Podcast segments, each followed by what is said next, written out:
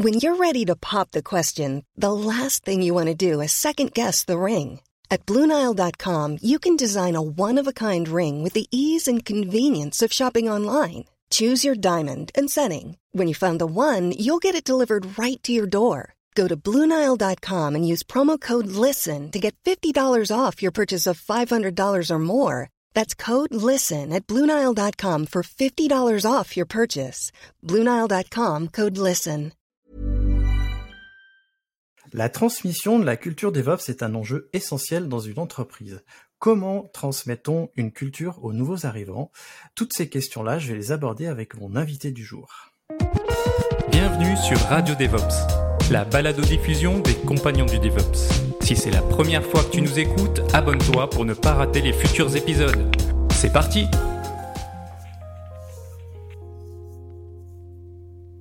Bonjour à toi, chers compagnons, et bienvenue dans ce nouvel épisode d'En Aparté. Aujourd'hui, j'ai le plaisir d'accueillir Daniel Castronovo.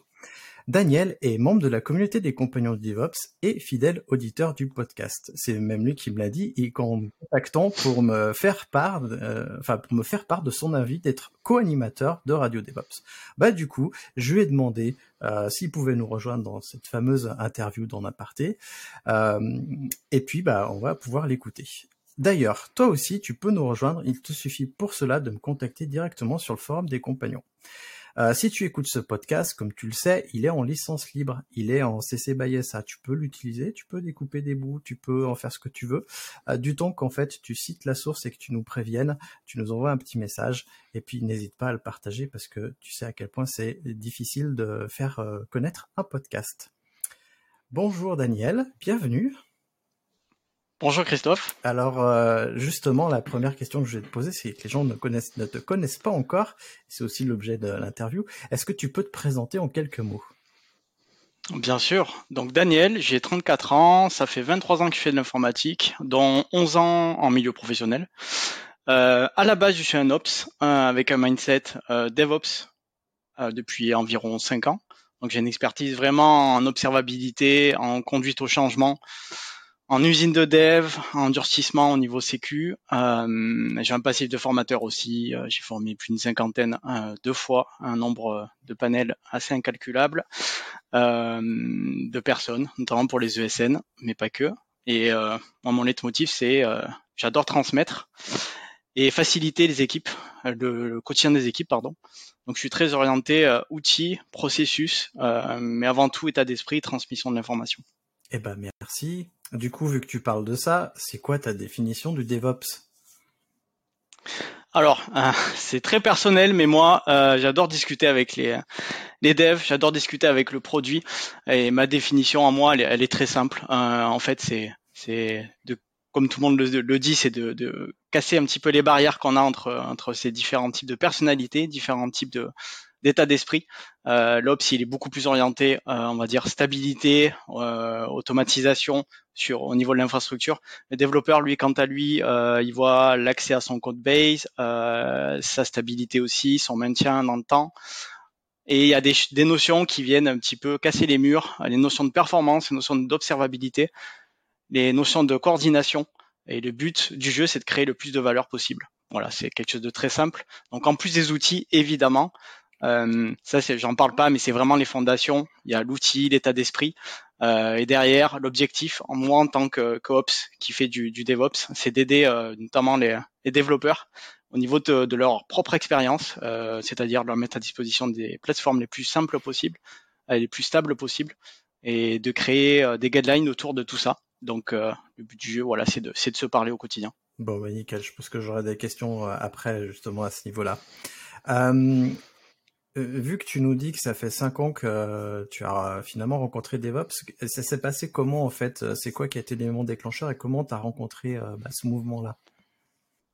Alors assez tôt, euh, assez tôt, notamment dans, dans des missions d'audit, de, conseil, de réalisation, lorsque j'étais freelance dès 2011, j'ai tout de suite vu que ça avait, ça avait une certaine, on va dire, un certain intérêt. Euh, et moi, je l'ai vu très facilement dans le sens où, euh, dans une mission, euh, je devais mettre en place un, outil qui s'appelle Jenkins, que tout le monde connaît aujourd'hui, mais qui à l'époque s'appelait Hudson. je voyais bien qu'il y avait une problématique de, de culture euh, justement entre les devs et les ops et je m'étais documenté, je me rappelle très très bien de ça, sur les bonnes pratiques justement à adopter. C'était encore assez jeune à cette époque-là, euh, mais j'ai tout de suite vu qu'il y avait un réel intérêt euh, et que c'était très très vite partagé euh, avec les développeurs, notamment dans le cadre de cette mission-là où je devais mettre en place une usine de dev ainsi que des tests automatisés. Euh, euh, voilà pour cette structure qui était à l'époque une petite PME. Et du coup, finalement, qu'est-ce que ça a changé dans ta vie de passer à ça? Dans ta vie professionnelle, évidemment. Hein. ah non, je voulais parler de ma vie perso aussi. Euh, moi, ça a tout changé. Euh, ça a absolument tout changé. Euh, ça m'a permis de, de m'élever, d'avoir beaucoup plus de, de compétences techniques, d'avoir un petit peu plus de soft skills aussi, euh, c'est-à-dire de, de trouver des bons, des bons éléments de langage pour parler avec les développeurs. Euh, il faut utiliser des dictionnaires de synonymes quelquefois. Euh, mais voilà, ça m'a beaucoup apporté sur, cette, sur ça et évidemment une vision transverse.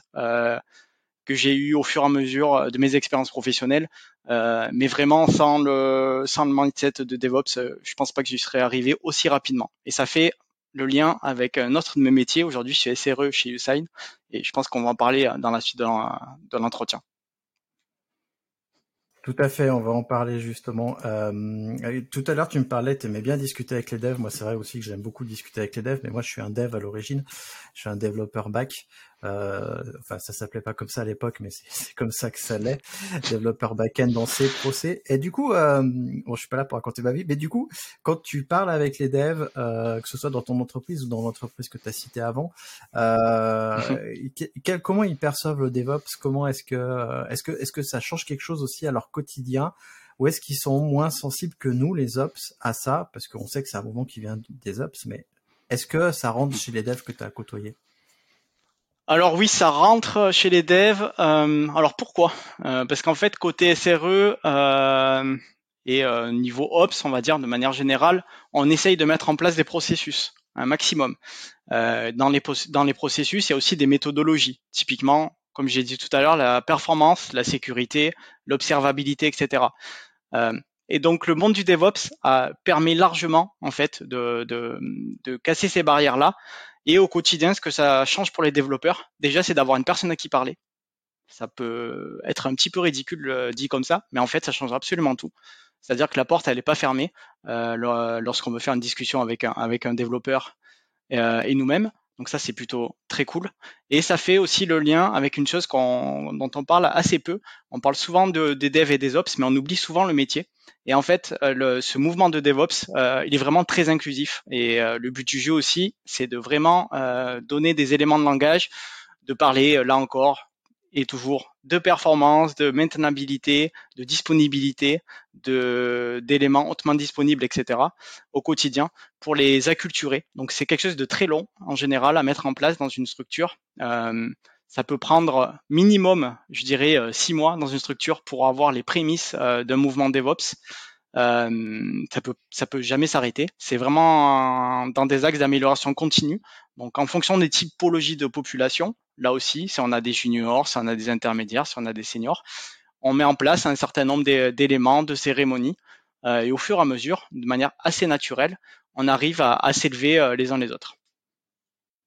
Ouais, c'est bien que tu en parles parce que pour moi, le DevOps, c'est vrai que c'est un mouvement qui nous concerne, nous, les métiers de la tech, mais, euh, mais typiquement, pour moi, c'est un mouvement qui doit déborder, qui doit, qui doit aller dans toute l'entreprise. Si on parle de l'amélioration continue, euh, même de l'automatisation, c'est-à-dire euh, automatiser nos tâches, ça peut toucher tous les métiers.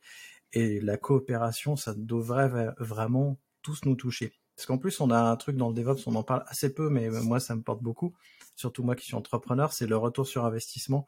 On doit toujours se poser des questions sur est-ce qu'on va automatiser ça et est-ce qu'il va y avoir un retour sur investissement sur ce qu'on va faire? Est-ce que toi, tu te poses ces questions-là justement quand tu automatises des choses? Alors tout le temps. Alors tout le temps, moi je, suis très très très au fait de tout ça. Euh, j'ai été moi-même aussi entrepreneur, donc je comprends tout à fait les problématiques que peut avoir une, entreprise de manière générale. Euh, le but du jeu, c'est de le mesurer très très tôt. Euh, donc moi, je suis, preneur du fait d'utiliser un maximum de, de, de MVP, c'est-à-dire d'avoir un produit le plus simple possible au départ et d'itérer. Euh, si possible, euh, automatiser dès le départ. Euh, là aussi, s'appuyer des outils d'infrastructure as code, mais pas que. je pense à mes, à mes, collègues qui sont aussi grosses ingénieurs, etc. Eux-mêmes aussi ont, des outils. Et le but du jeu, voilà, c'est d'acculturer les personnes, d'amener de l'automatisation. Et pour automatiser, ça fait le lien avec un autre, un autre métier qui est l'observabilité. si on mesure pas une progression, on peut pas s'améliorer. En tout cas, de mon point de vue. donc, le, lien il est très très fort entre l'automatisation, l'observabilité. Euh, et de manière générale, euh, aujourd'hui, on a tous les outils à disposition pour automatiser quasiment dès le départ. Euh, que ce soit avec des outils en relation avec l'infrastructure as code, que ce soit avec les différents cloud providers. il est possible d'automatiser un très très grand nombre de choses, et notamment avec d'autres outils annexes, typiquement Zapier et autres, qui permettent là aussi d'automatiser une très grande panoplie euh, d'actions au quotidien. Ah justement, ça pourrait être intéressant qu'on parle de nos codes euh, peut-être sur cette chaîne. J'en ai parlé avec euh, avec quelqu'un, mais sur mon autre chaîne YouTube, la chaîne entrepreneuriale. Mais bon, on n'est on n'est pas là pour ça aujourd'hui. Et la question que je vais te poser, c'est comment comment ça se passe chez YouSign? Comment est-ce que vous vivez le DevOps? Comment est-ce que vous le mettez en place dans votre entreprise? Parce que c'est grand en fait. Il y a combien de tech justement chez vous? Alors aujourd'hui, on est une soixantaine et le but du jeu, c'est qu'en fin de cette année, on soit le double. Donc on est en, pleine période de recrutement euh, de manière euh, euh, générale. Et effectivement, dans ce contexte-là, assez précis, pour onboarder des personnes sur du mindset DevOps, il y a plusieurs, plusieurs outils à disposition. et grossièrement, dès que la personne est embauchée chez nous, il y a un onboarding qui est métier la première semaine. Donc, euh, la personne découvre absolument tous les métiers au sein de, de Usign, euh, technique et non technique, évidemment. Euh, c'est vraiment pour lui donner un socle de base. Peut-être pour rappeler un petit peu, donc Usign, on fait de la signature électronique et l'objectif c'est d'être d'être leader européen. et donc pour ce faire, on, fait de la signature électronique, mais pas que. on est en train de aussi développer des plateformes pour la gestion documentaire et en ce sens, on onboard encore des personnes sur des, métiers relativement différents. Ça peut être des personnes qui sont en relation avec euh, le développement pur, développeur euh, back, front. Ça peut être avec des personnes qui sont là pour l'automatisation, euh, là aussi avec des, du no-code. Donc c'est très intéressant. Et cette période d'onboarding là, en fait, elle est, elle est, elle est complétée par un onboarding cette fois-ci métier. Euh, donc chacune des squads onboard euh, les personnes euh, dans leur squad au quotidien pendant un certain nombre de temps. il y a plusieurs temporalités. En général, la première semaine, ça va être toute la partie création des comptes, vérifier que la personne arrive à bien accéder aux outils, qu'elle arrive à accéder à notre ressource documentaire qui aujourd'hui se trouve sur Notion. Pour vous donner une petite idée, on a plusieurs milliers de pages aujourd'hui de, de, documents. Euh, sans parler du fait qu'on en développe un maximum aussi de vidéos. Euh, là aussi, euh, donc ça fait écho avec la transmission. Le savoir, il se transmet par l'écrit, mais il se transmet aussi beaucoup par l'oral.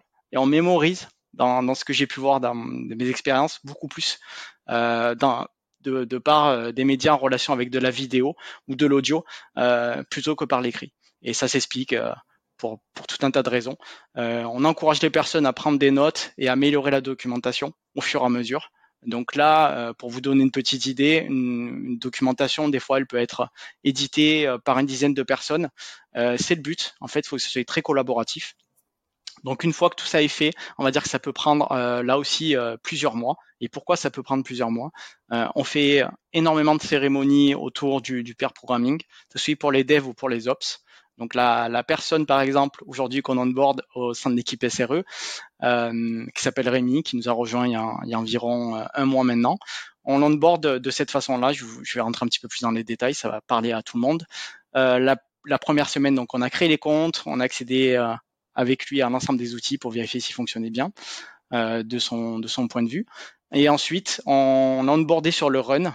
Euh, donc comment gérer les incidents, comment communiquer avec les développeurs, sachant que les développeurs chez nous euh, s'occupent des incidents en partie euh, sur la, nos productions. On les onboard aussi sur la production.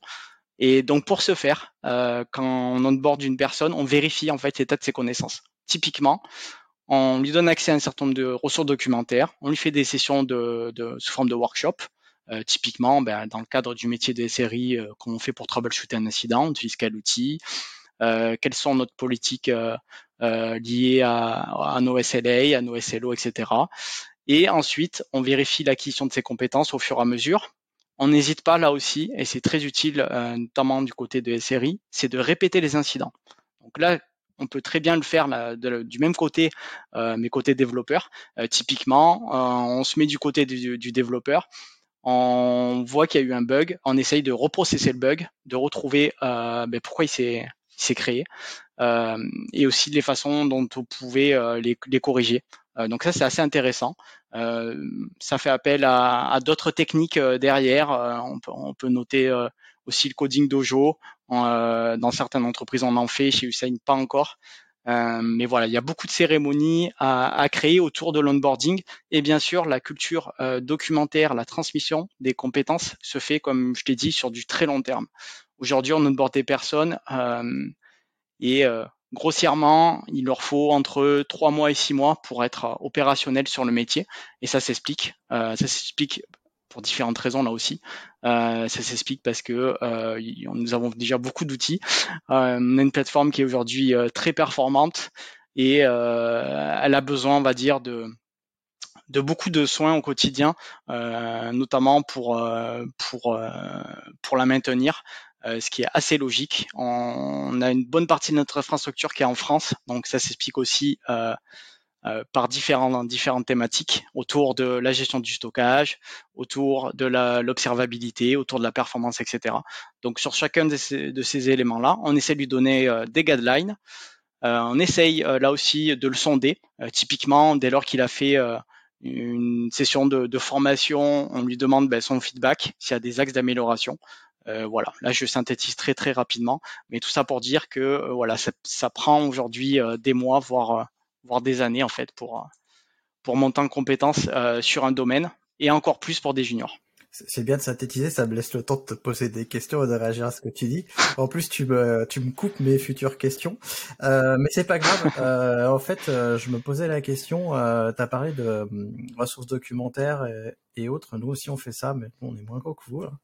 Euh, Veux-tu utiliser quel type d'outils justement pour pour partager cette ressource documentaire et que tout le monde puisse le modifier? Est-ce que vous utilisez des wikis, autre chose?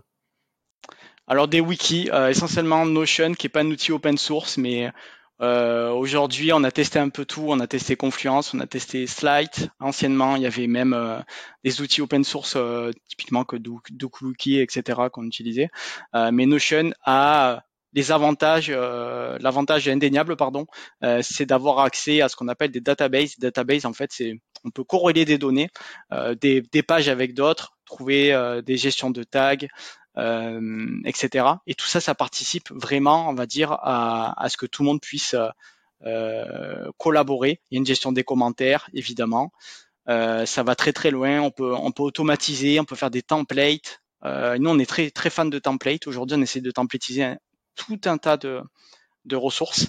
Euh, et ensuite, euh, comme tu, tu, tu me l'as demandé, effectivement, euh, on n'a pas que la, des wikis, on a aussi la, la, vidéo. Donc, on a un petit catalogue en fait de vidéos sur lesquelles tout un chacun en fait peut y participer. Il veut présenter un produit, ben, il s'enregistre. Euh, il peut répondre à des questions en live ou autre. Et le but du jeu, en fait, c'est euh, tout simplement de, de, de collaborer euh, sur de la culture documentaire. La culture documentaire, à mon sens, elle peut, elle peut pas fonctionner s'il n'y en a qu'un qui écrit. Euh, ça ne fonctionne pas. Euh, il faut vraiment que les personnes y participent au quotidien. Euh, donc voilà, il y a tout un tas de formes et peut-être dans le futur, on essaiera peut-être de, de, créer des, des podcasts en interne, pourquoi pas. Bah, je vous le souhaite. En tout cas, euh, je crois beaucoup, comme tu le dis, à, à, la puissance de la vidéo. Depuis que je fais des vidéos, j'ai remarqué qu'il y a beaucoup de choses que je pouvais faire en vidéo pour euh, pour nous. Euh, donc, mais ça prend du temps, mine de rien. Et puis nous, on est tout petit. Alors, euh, nous, on est quatre. Donc, dès qu'il y en a un qui fait de la vidéo pour quatre, euh, tout de suite, tu prends 25% des ressources pour ça. ça commence à se voir pas mal. mais bon, l'idée est là. Ready to pop the question? The jewelers at BlueNile.com have got sparkle down to a science with beautiful lab-grown diamonds worthy of your most brilliant moments. Their lab-grown diamonds are independently graded and guaranteed identical to natural diamonds, and they're ready to ship to your door. Go to Bluenile.com and use promo code LISTEN to get $50 off your purchase of $500 or more. That's code LISTEN at Bluenile.com for $50 off. Bluenile.com code LISTEN. Hi, I'm Daniel, founder of Pretty Litter. Cats and cat owners deserve better than any old fashioned litter. That's why I teamed up with scientists and veterinarians to create Pretty Litter. Its innovative crystal formula has superior odor control and weighs up to 80% less than clay litter. Pretty Litter even monitors health by changing colors to help detect early signs of potential illness. It's the world's smartest kitty litter. Go to prettylitter.com and use code ACAST for 20% off your first order and a free cat toy. Terms and conditions apply. See site for details. Euh, je réfléchis beaucoup justement à l'onboarding aussi chez nous parce que nous on a un process d'onboarding qui est moins long. Alors tu disais euh, 3 à 6 mois c'est long mais euh, pour être Mm. enfin pour être efficace mais c'est pas si long que ça parce que dans toutes les boîtes pour être vraiment efficace dans les boîtes tech euh, il faut quand même du temps. Il faut connaître le métier etc. Euh, et, et donc euh, moi je suis en train de penser à un truc, je sais pas ce que tu vas en penser, je sais pas comment vous faites chez vous, mais euh, j'ai bien envie chez nous. Alors nous on, utilise Frogit au quotidien maintenant, euh, on utilise euh, notre usine logicielle et tous les tous les gens qui travaillent chez l'Hydra, même les non-tech, ont un compte. Et je pensais justement à faire un dépôt d'onboarding avec des issues. Et euh, tu passes les issues petit à petit sur chaque sujet et tu as des vidéos, du texte à lire en fonction des issues. Tu peux comme ça cloner ton dépôt quand tu arrives et tu fais avec le board de GitLab, tu fais tu fais ton onboarding semi-autonome. Je dis semi-autonome parce que évidemment il y a des des rendez-vous et des discussions parce que nous on colle les discussions. Euh, je sais pas ce que vous faites chez vous, euh, si ça peut se rapprocher de ça. C'est une. Si, si, il y a, y, a, y a à peu près ça qui est fait au côté euh, justement développeur. Euh, en fait, il, il clone le code base le clo- et ensuite il, il regarde un petit peu les issues les plus, euh, euh, j'allais dire les plus marquantes de l'année. Euh, ils essayent de reprocesser un petit peu tout ça dans leur tête. Euh, et en fait, il n'y a rien de mieux euh, qu'un incident et euh, des post-mortem, parce que j'en ai pas parlé aussi, mais on a une culture de, des post-mortem assez, assez haute chez nous. Euh, on l'a mis en place euh, depuis environ deux ans. Il y a des articles de blog qui vont en parler dans les jours à venir, d'ailleurs, à ce propos. Mais tout ça pour dire que on apprend, on apprend des autres, euh, mais on apprend aussi beaucoup en fait des erreurs euh, qui ont été faites par le passé. Et donc c'est une très bonne initiative euh, comme tu le tu l'expliques. Euh, moi j'ai déjà vécu ça aussi dans d'autres entreprises, notamment chez Orange où euh, quand j'étais arrivé euh, en poste dans une équipe, là aussi une squad de, de, de 8 personnes avec des, P- des PM, avec des développeurs et des intégrateurs et moi-même. Euh, j'ai dû cloner un certain nombre de repos, euh, déployer un certain nombre de stacks en local, déployer la stack même de l'entreprise en fait, euh, quasiment euh, avec un certain nombre de, de- d'applications derrière. Euh, essayer de voir comment elle était monitorée, euh, la performance associée, etc. Et ça, je trouve euh, ça très bien d'ailleurs au quotidien. Euh, c'est très intéressant euh, comme méthodologie pour pour onboarder quelqu'un. Euh, par la pratique, c'est encore mieux que la c'est c'est encore mieux. La théorie c'est très bien, mais la pratique c'est beaucoup mieux pour retenir. On s'en aperçoit très très bien lorsqu'on anime des formations.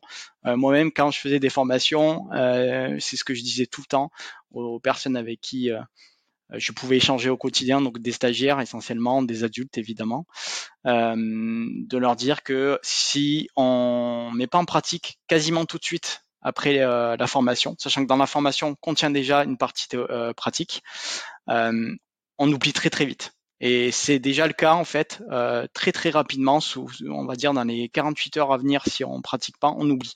Euh, donc l'onboarding c'est très bien. Euh, il faut vraiment pas euh, oublier, comme tu le dis, euh, de passer sur la sur de la pratique. C'est vraiment essentiel. Ouais, mais justement, on va parler des formations juste après. Euh, est-ce que tu sens que, ce, enfin, toi ou est-ce que la boîte sent, est-ce que vous avez des métriques là-dessus sur, est-ce que tout ce process que vous avez mis en place, est-ce que ça limite le turnover? Alors oui, alors pourquoi? Euh, Déjà, nous, le turnover, euh, c'est assez historique, mais Usain, ça existe depuis 8 ans, il y a eu très, mais vraiment très très peu de turnover. Euh, moi, je suis chez Usain depuis un peu plus d'un an, et il y a eu même pas euh, 1% de turnover, pour, pour expliquer un petit peu. Néanmoins, pourquoi on a moins de turnover que certaines autres entreprises? Bien sûr, on n'est pas les seuls à avoir ce taux-là. Euh, ça s'explique, et notamment par euh, la transmission du savoir, l'onboarding, et euh, les conditions d'accès à des contenus techniques. où là, ça va être très intéressant parce qu'on est en train de mettre, justement, pour faire écho avec ce que tu dis, euh, des cursus de formation interne avec une personne qui s'appelle 360 Learning euh, et un autre cursus euh, de formation, plutôt de formation, j'allais dire, continue, avec des partenaires privilégiés. Notamment, par exemple, on peut citer une plateforme avec Udemy, par exemple, c'est ce qu'on envisage de faire euh, pour vraiment donner une ressource et une culture, euh, une culture de la, de la finalement de la compétence technique ou les soft skills d'ailleurs, parce qu'on parle beaucoup des, des, compétences techniques, mais un, petit peu moins des soft skills. Mais le, la bonne communication au sein d'une équipe, comment gérer des conflits, etc. C'est très très très important. Et là aussi, euh, je pense aussi que ces types de, de, de ressources là euh, sont clairement utiles pour garder le savoir euh, on va dire, un maximum de temps dans sa tête. Euh, et pour ce faire, il faut donner des cérémonies, c'est-à-dire d'avoir très très souvent dans l'année des périodes où on, monte en compétence par soi-même ou avec l'aide des autres. Et parce que là, tu cites des acteurs un peu implantés, est-ce que vous faites parfois appel à des formateurs indépendants pour vous concevoir des formations ou pas du tout? Alors pas encore à ce jour. Euh, en, toute transparence, on est en train de, revoir justement euh, ce catalogue de formation là.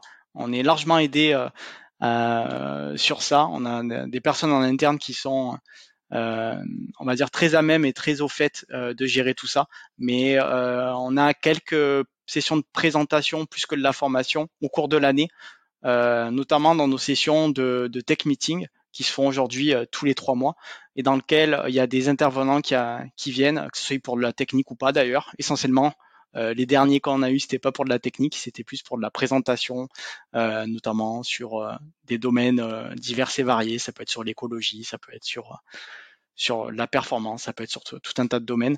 Donc nous, on, fait, pour l'instant, on fait que ça.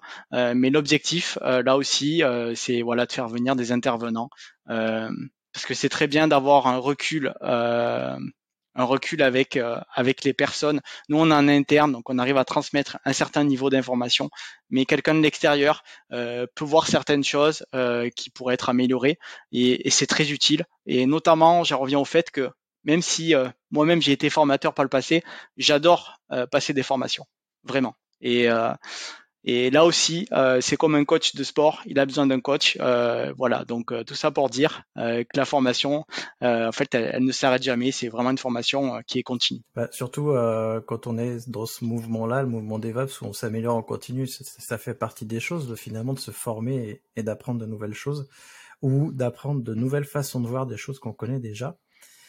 Euh, est-ce que vous faites justement des Brokeback Lunch, euh, excusez mon anglais, mais des, euh, des, des, déjeuners où vous vous invitez justement, parce que tu as parlé des, des rencontres mais où vous invitez un expert pour discuter autour d'un déjeuner? Alors ça, pas encore, mais je pense que cette année on va le faire. Il y a déjà des initiatives qui sont qui sont en cours de réflexion à ce niveau-là. c'est très intéressant en fait de faire venir des, des acteurs extérieurs pour la tech ou pas d'ailleurs, nous, on est, on est très au fait de certaines méthodologies. Euh, notamment, on fait, on fait du PLG, enfin ça parlera à ceux qui font un petit peu plus de produits. On, met en place euh, évidemment des cérémonies agiles. Euh, on aime bien, on va dire, démocratiser et revenir sur des notions de, de, de, de culture du feedback. et pour ce faire, en fait, faire appel à des formateurs extérieurs, notamment pour être plus performants sur ces domaines-là, pour euh, comment dire, pour discuter autour de, de, quelque chose de très simple. Typiquement, on pourrait faire venir des personnes qui ont écrit un certain livre, euh, fasciner les autographes, mais pas que, euh, voir derrière ce qui se cache derrière le livre, ça peut être aussi intéressant. Je l'ai déjà vécu, non pas chez Hussein, mais mais dans d'autres entreprises beaucoup plus grosses, parce que pour faire venir un certain nombre d'acteurs de manière régulière, c'est surtout cette notion de régularité qui est importante à mon, à mon sens. Euh, il faut un certain nombre de euh, de, de, personnes pour gérer ça au quotidien. Euh, sélectionner les personnes euh, pour, parler évidemment. Euh, il faut les accueillir, il faut avoir un emplacement pour les accueillir correctement, etc.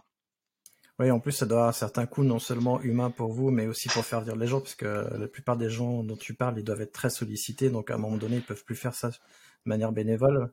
À jour, on n'arrête pas de me demander plein de trucs, mais à un moment donné, nos journées font 24 heures, et puis on n'a que 365 jours, donc il faut faire des choix, donc ça doit être compliqué. Euh, eh ben justement, tu nous parles de formation et d'apprentissage et euh, et ben toi, cher cher auditeur, tu sais à quel point je crois en l'apprentissage grâce au mentorat. J'en ai d'ailleurs parlé dans un épisode qui s'appelle En solo numéro 6, Apprenez plus vite grâce à un mentor. Je sais pas si tu l'as écouté, toi, Daniel, celui-là. Oui, tout à fait. On va en parler justement. Et eh ben moi, je te mets le lien en description euh, à toi qui écoutes le podcast et Daniel. Ah, d'ailleurs, est-ce que tu as écouté cet épisode? Qu'en as-tu pensé? Mais surtout, ce qui m'intéresse, c'est chez vous, est-ce que vous avez du mentorat interne? Et si c'est développé, comment ça se passe? Alors, très simplement, euh, moi, ce que j'en ai pensé, c'est déjà un épisode assez complet.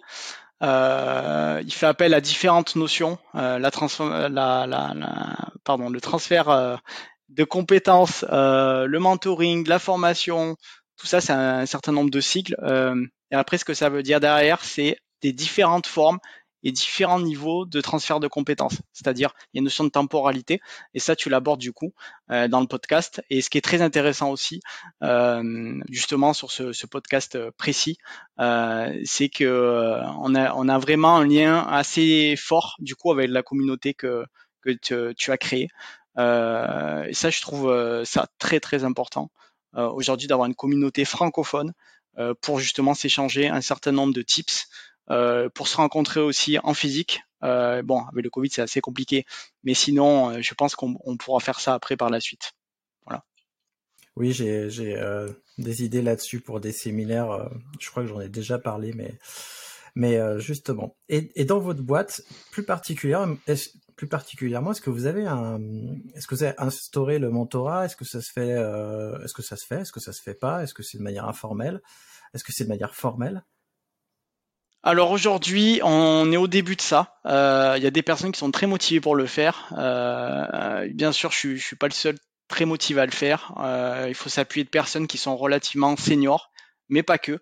Donc pour l'instant, on va dire dans cette année, vu qu'on on va onboarder énormément de personnes, comme, comme j'ai dit tout à l'heure, on va doubler notre effectif.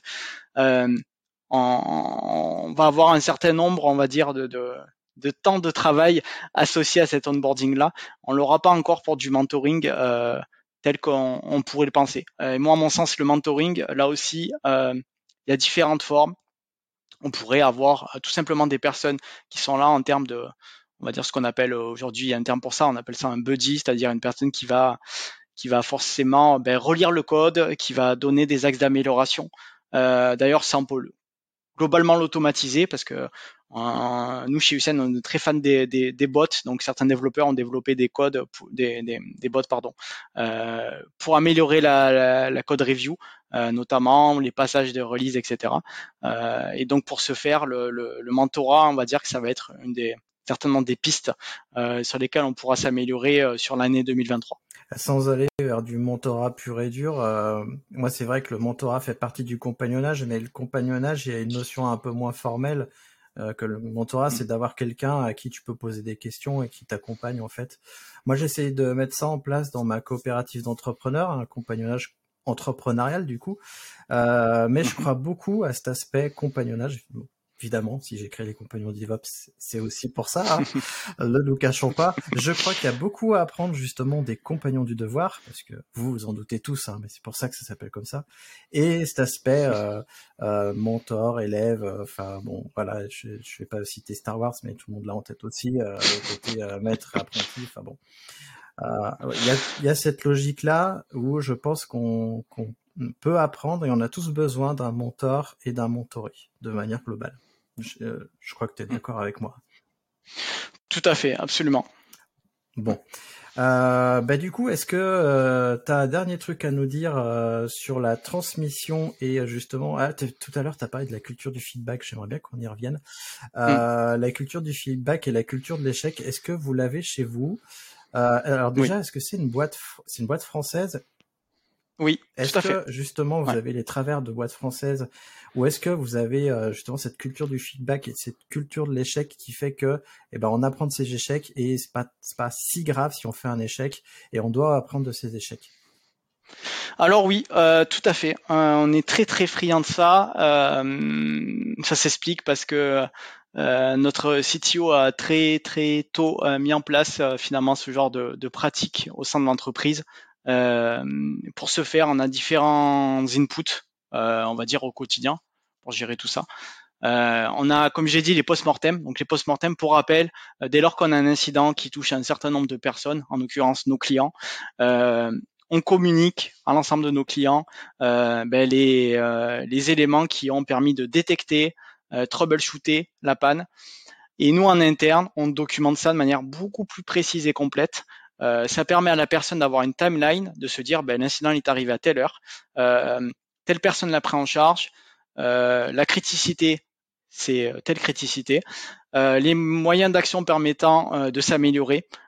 donc après, on, a un mécanisme qui fait qu'on se revoit avec les personnes qui sont responsables justement de ce périmètre applicatif.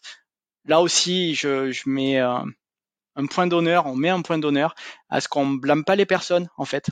donc c'est ce qu'on appelle le blameless post-mortem.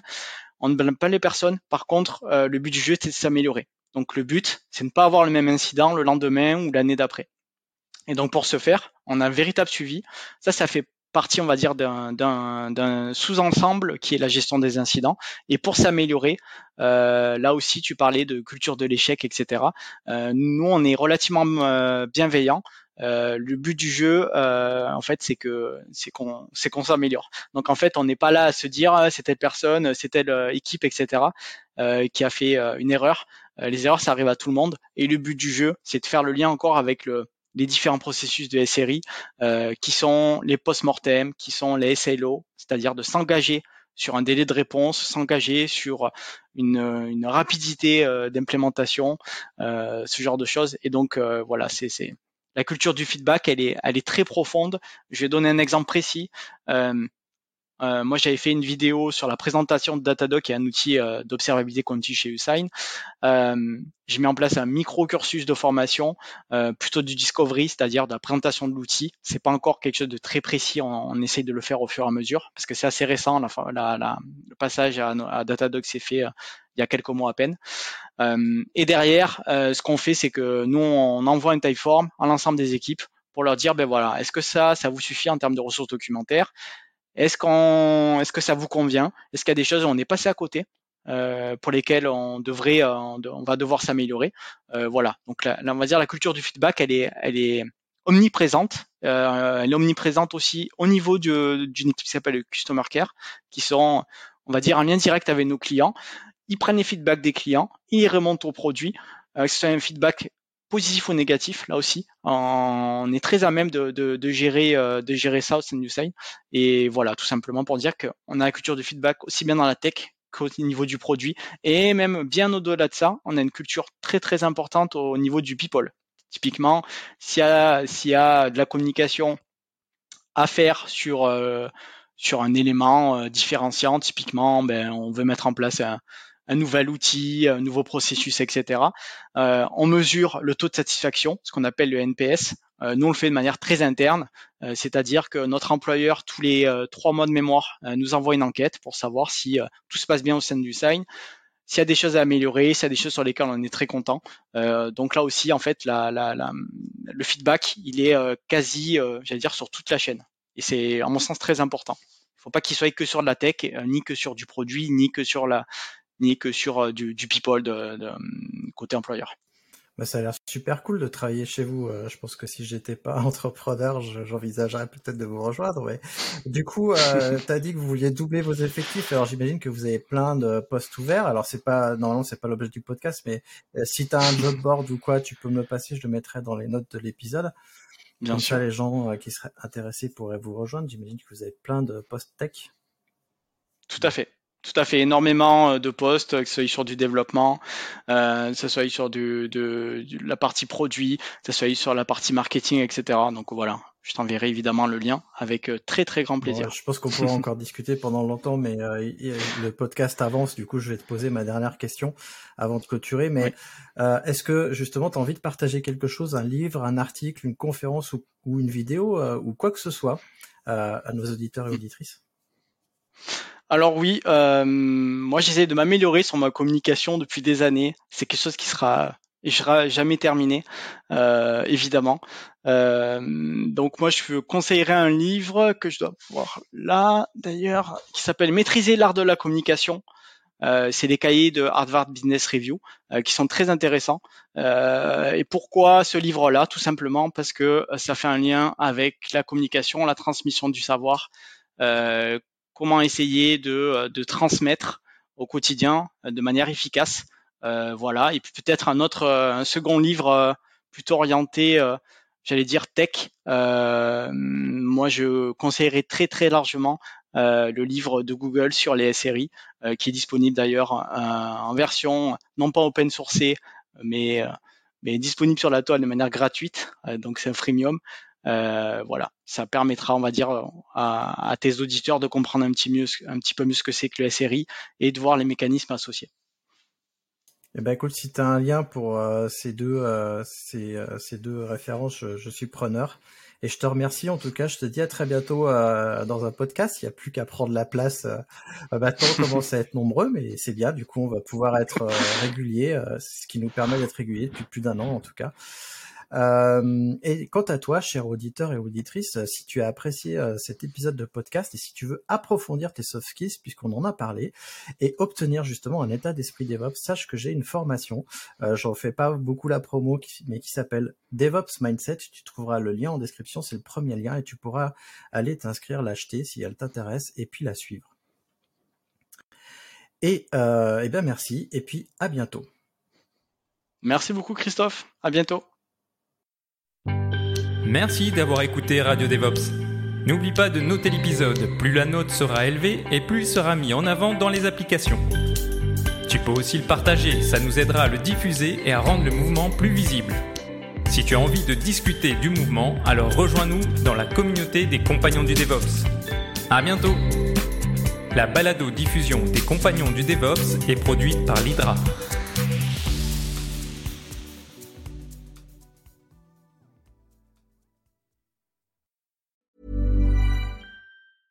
Planning for your next trip? Elevate your travel style with Quince. Quince has all the jet setting essentials you'll want for your next getaway, like European linen, premium luggage options, buttery soft Italian leather bags, and so much more. And is all priced at 50 to 80% less than similar brands. Plus, Quince only works with factories that use safe and ethical manufacturing practices. Pack your bags with high-quality essentials you'll be wearing for vacations to come with Quince. Go to quince.com slash pack for free shipping and 365-day returns.